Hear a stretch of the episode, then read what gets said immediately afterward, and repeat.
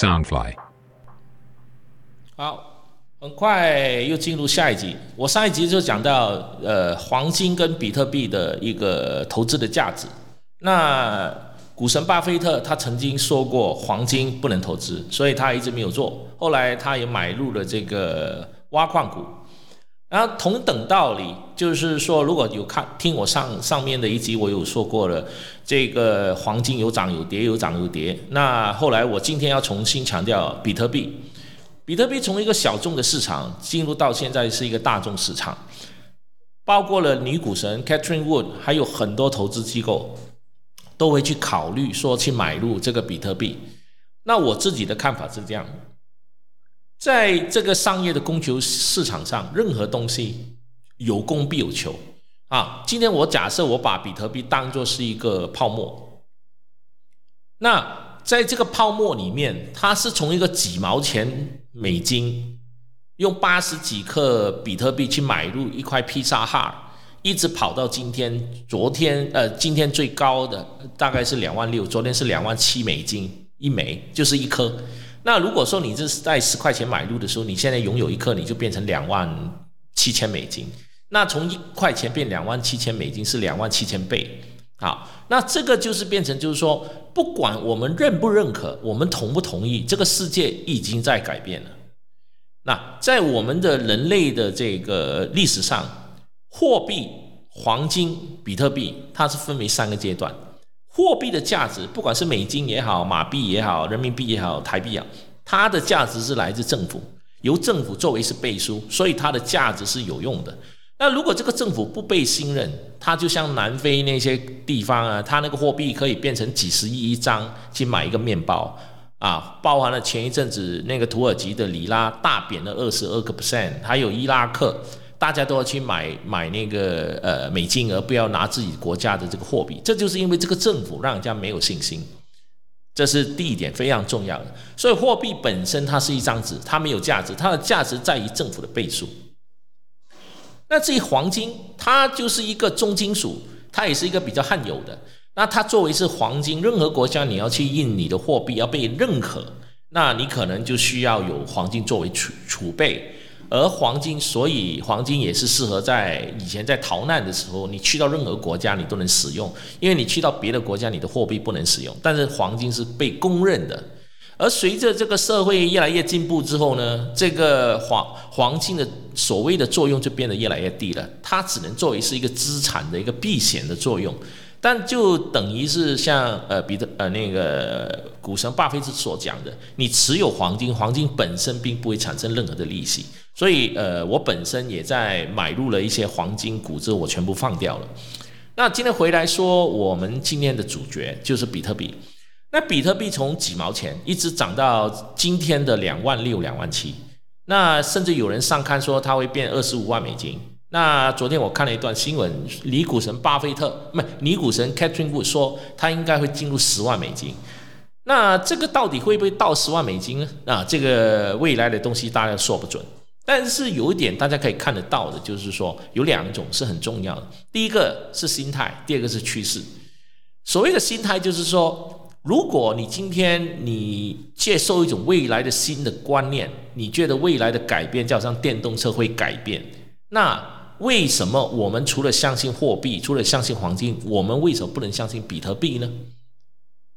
因为比特币现在已经在很多国家开始能够使用了，包含了你可以去 ATM 里面按钱出来。那是不是代表说你要去投资比特币，你就是要买入一颗呢？你可能没那么多钱。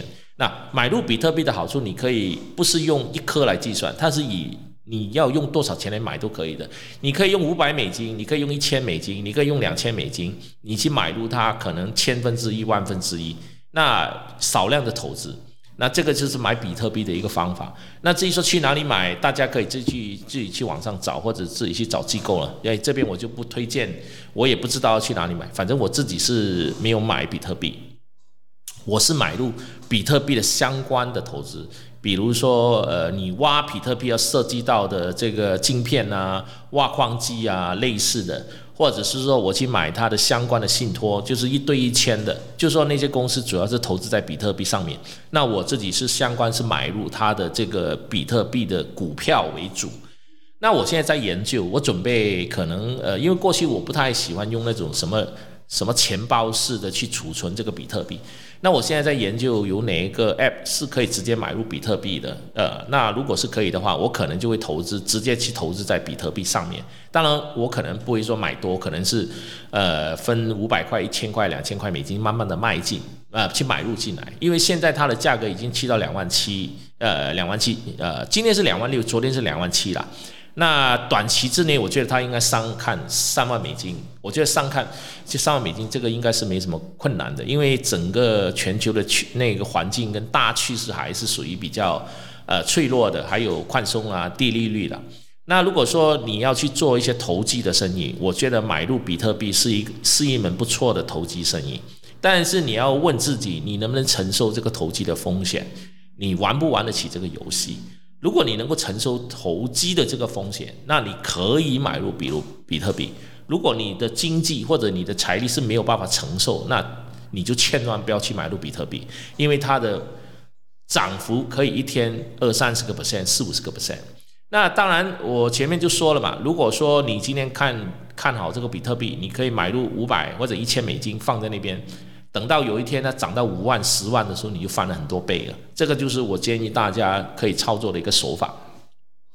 那除了这一点之外，呃，我前面的好几集我已经不断的呃有跟大家说，呃，我有买入的比特币的相关的，包括呃 Mara M A R A R I O T S I 这些跟比特币有关的一些呃公司。那 S I 是跟比特币。交易为主的一种银行，然后 Mara 就 Marathon，它其实做专利的，它现在有投资在比特币上面，然后 RIOD 它就可能有跟比特币的一些挖矿的。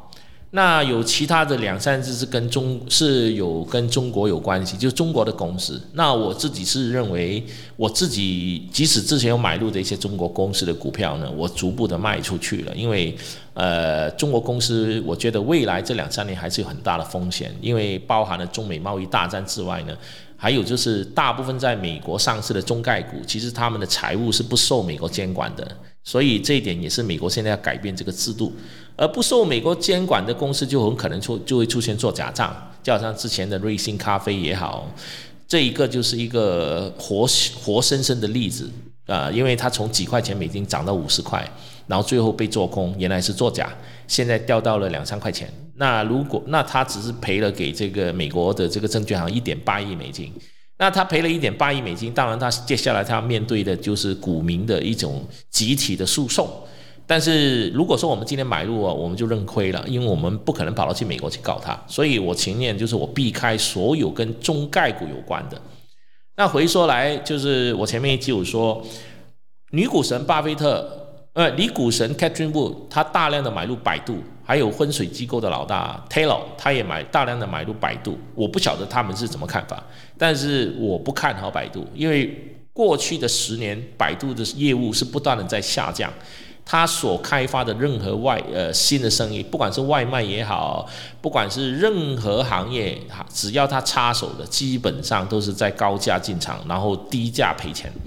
包含他现在的爱奇艺也是，呃，尾大不掉了，就又不赚钱，然后这个股票又被人家说他作假，反正他的管理层，包括他的 CEO，我觉得都是很有问题的，所以我不会建议大家，因为看到李股神买入百度你就跟进，因为李股神他们有他们的操作呃技巧，还有他们的资金都是几十亿美金的，那。如果你拿着这个钱两三万，你去买入，然后摆在那边两三年不动，或者动了个百分之十，你跟其他股可能会差很大的落差。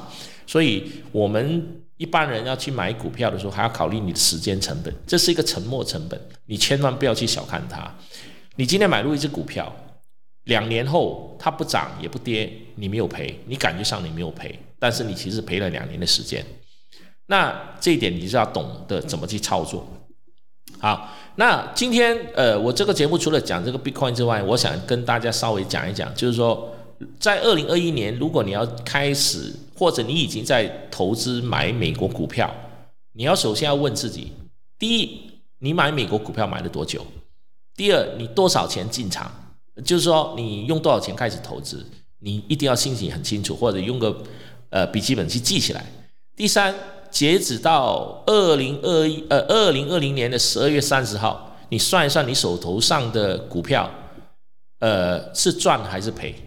是赚是赚了多少个 percent？呃，多少个 percent？如果说你投入一万，你现在的仓库里面有股票加现金有一万五或者两万，就代表你赚了。如果你投入现金一万，你现在的股票有连现金有一万二，你赚了两成。如果你投入一万，你现在手头上的股票全部加起来包括现金只有八千，那就代表你赔了百分之二十。这个是很重要，你一定要先清楚手头上的投资。好，这是第一部分。当你清楚了这个部分之后，你要问自己。这我所说的是第二部分，你希望投资美国股票是以什么为目标？我不是说你要赚多少钱，你是说，哎，我投资美国股票，我希望我退休后有一笔钱。我投资美国股票，希望给我的女儿的一个学费。我投资我的美国股票，我希望将来，呃，我去环游世界。我投资美国股票，我希望将来我有养老金。呃，不管任何的理由，你要给自己列出不同的理由出来。然后把你这个美国股票设定在上面，好，那这样的话你就进可进入第三步。第三步的意思，首先你要懂得怎么去分类你买卖的美国股票，你一定要学会这一懂。就是说，电动车，你就把它全部电动车股归类到一个栏位上面，方便你去看。然后，比如说晶片股，你就把所有晶片股相关的。然后，呃，蓝筹股，比如说 Apple 啊、Google 啊、Facebook 啊这一类的，你把归类到一个仓位上，你这样你就分得很清楚。还有包括 SPAC、XBAC 这种。好，当你有了这个分类之后，你把自己经常关注的也把它放进去。好，接下来就第四步了。第四步，你就要把自己手上拿着的股票已经买进的，去把它分类。所谓的分类。你混，你分成短、中、长三个长。什么叫短、中、长？短就是你进行投每天投机的，可能以这个股票大概是持有大概以三个月以内为标准的，就是你可能买进买出买进买出的这种叫做短仓。中仓就是说你也可能买进买出，但是它持有的比较久，可能会有三个月到一年或者半年。长仓啊，顾名思义。你买入这个股票呢，就是持有一两年、两三年不会去动它的。那你把它分类之后呢，你就把你手上的现金可能有一半或者三分之一，你买入这种蓝筹股比较安全的，比如说亚马逊啊、谷歌啊、Facebook 啊这类的比较稳定，每年带来固定的收入的，放到这个仓里面就是长仓。那因为这个确保你一定会赚钱的。然后中仓就是说你在。买入这个短仓的股票的交易的过程里面，如果你买入，比如说一只股票，你十块钱的时候买入，你在十五块的时候你看到利润了，你就卖出。但是你又认为这个股未来还是会涨，那你要怎么去做决定呢？你不能用群序，你要用机制。所谓的机制就是说，当我买入一个股票是十块钱，我买入一百颗，就是一千块。但是它涨到涨了百分之二十。那涨了百分之二十，你要卖还是要持有？你一定要设好一个目标，短仓设好的目标百分之二十，你就要卖出。但是你可以决定卖完还是卖一部分。好，当你决定卖一半，那就代表说你手上的一百颗就卖了五十颗，你就把剩下的五十颗放到去中仓，所谓的观察。那中仓如果它继续涨，你就卖，你就可以获利了嘛，获利更多嘛。那如果它跌呢？因为你前面有百分之五十，那就五十克已经涨涨了百分之二十，你已经卖出了，所以你你把赚赚的百分之二十放到去中仓比较，你手头上的那只股呢，它的成本呢就降了百分之二十，那一来一回就变成多少呢？你自己去算哦。那如果它跌的这个幅度是低于百分之二十，你就不需要担心；如果它超过低于百分之二十，你就要决定把它卖掉。把中仓的百分之五十的股都卖掉，因为你要获利嘛。那只是你赚的少。那在买股票里面的一个格言就是说：第一，千万不要输掉本金；第二，千万不要忘记第一的原则。所以，当你用这个方法，就是说，你就可以让你在股票呃涨的时候，你可以赚，继续的赚；股票跌的时候，你不会亏或亏少一点。那这个就是机智的决定。所以这个是非常的重要。那我刚才讲了，就是说大家如果不清楚，就重复去听一次，短、中、长，还有把股票的分类。那至于再再详细一点呢，大家可以做两个动作。第一个动作，大家可以去我刚刚建立的官网 triple w b millionaire b millionaire dot asia b millionaire 就是 b e m i l i o n a i r e b million 就是百万富翁的意思。Dot asia a s i a 就是它不是点，它不是 dot com，它是 dot asia。比米链呢是我刚刚呃上周建立的一个官网，我所有的博客都会在里面，呃播客都在里面可以听得到。另外我有写一些呃呃 blog，里面有分析一些我对一些股票的一些看法，大家都可以上去看。甚至大家也可以去注册成为会员。那成为会员之后呢，呃我会定时的发一些资料给你们。那当然这个是免费的，这个是我暂时我是没有收费的，成为会员。啊，这是第一步。就是说，大家去进入我这个官网之后，大家可以以后要听我这个播客就很方便，只要打开就能听到了。第二部分就是说，大家可以加入我的 Telegram，Telegram。那我这个 Telegram 的做法很简单，你只要买十杯咖啡，然后截图发到我这个香港手机号码加八五二六六七六四四六六，你的名字跟你的这个打赏咖啡的截图发到这边，我收到了，我就会把你加入我这个 Telegram。这个会员里面，那我 Telegram 这个会员里面，除了进行跟其他的一些加入的会员进行交流之外呢，我会定时发一些资讯，只有在 Telegram 上面的频道才看得到的，其他的要看得到可能会慢一个礼拜或者两个礼拜，因为我要给打赏咖啡的朋友有优先享有的一些权益嘛，否则大家都一样，有什么特别呢？那至于说，如果你觉得我，有一些东西还是不错，但是还不值得请我喝这十杯咖啡的话，那你就继续听我的博客，呃，听我的播客。那你听的越多，你觉得我讲的越有价值，你就在考虑这一点。那至于说未来我是收月费还是按次收费呢？我现在还没定。那可能我会取向于做月费的制度，收二三十块美金，因为我看到网络上有很多人说告诉你们怎么去买股票，然后有些是收学费。呃，两万、三万、五万、十万的，我觉得其实这个是真的是大家去参加这个这个这些堂呢，其实是他赚钱，不是你赚钱。为什么呢？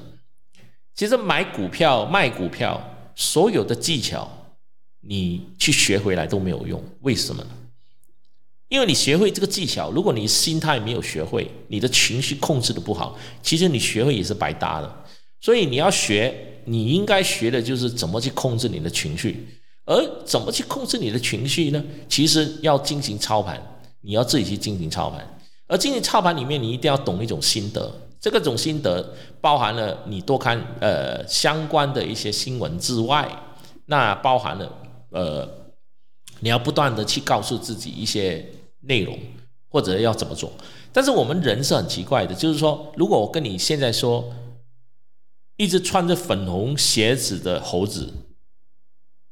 你不要去想它，然后呢，你的脑筋里面就会不断出现，你没办法去控制。